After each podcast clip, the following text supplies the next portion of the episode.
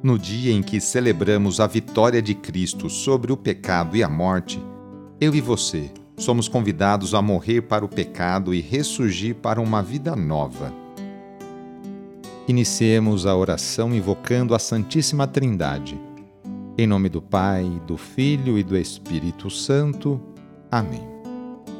Senhor nosso Deus, nosso Pai, nós cremos em vós, nós esperamos em vós, nós vos amamos, nós vos agradecemos este dia e vos damos graças porque estamos com vida Oferecemos este dia ao Senhor com todas as nossas alegrias e sofrimentos, com todos os nossos trabalhos e divertimentos. Guardai-nos do pecado e fazei de nós instrumentos de vossa paz e do vosso amor. Ajudai-nos a observar vossos santos mandamentos. Amém. Quinta-feira, dia 14 de julho. O trecho do Evangelho é escrito por Mateus, capítulo 11 versículos de 28 a 30. Anúncio do Evangelho de Jesus Cristo segundo Mateus. Naquele tempo, tomou Jesus a palavra e disse: Vinde a mim todos vós que estáis cansados e fatigados sob o peso dos vossos fardos, e eu vos darei descanso.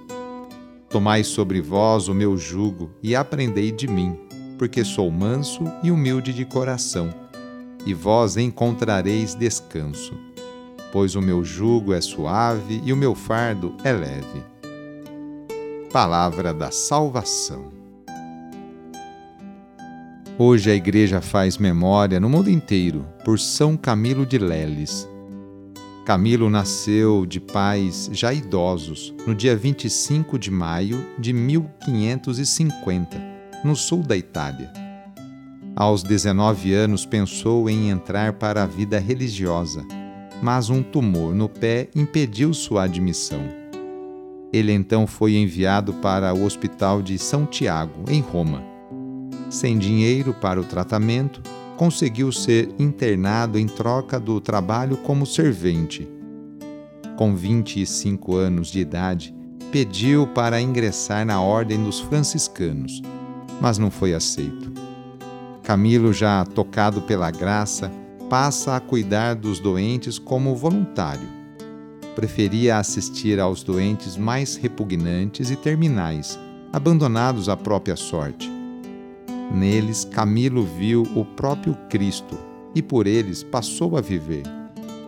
Em 1584, constituiu uma irmandade de voluntários para cuidar dos doentes pobres e miseráveis depois intitulada Congregação dos Ministros dos Enfermos.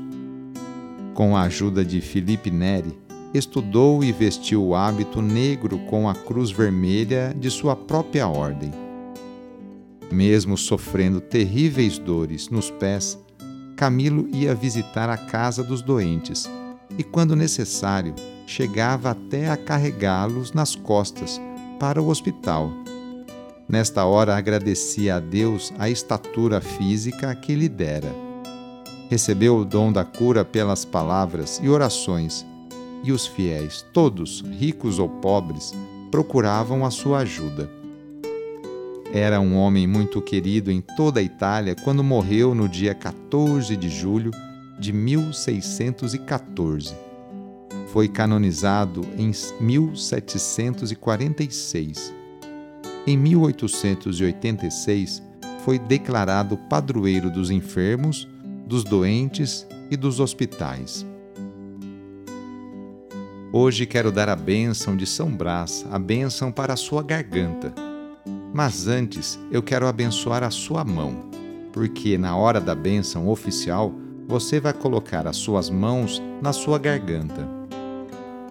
Abençoai, Senhor nosso Deus, pelos méritos de nosso Senhor Jesus Cristo, pela intercessão de Maria e de São Brás, abençoai as suas mãos. Fazei de todos nós uma fonte de bênçãos para aquelas pessoas que você se encontrar hoje. Amém? Assim seja. Em nome do Pai, do Filho e do Espírito Santo. Amém. Agora coloque as mãos na sua garganta Ou se você tiver um filho recém-nascido ou uma filha recém-nascida ou ainda pequenininhos, coloque uma mão na sua garganta e a outra mão na garganta dele. Pela intercessão de São Brás, bispo e Marte, livra-te Deus dos males da garganta e de todos os males. Em nome do Pai, e do Filho, e do Espírito Santo. Amém. Foi muito bom rezar com você hoje. Se esta oração está te ajudando, eu fico muito contente.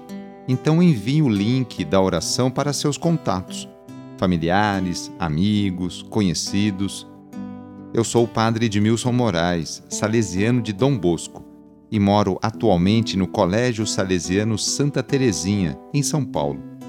Que Deus continue abençoando você e sua família. Abraço e até mais!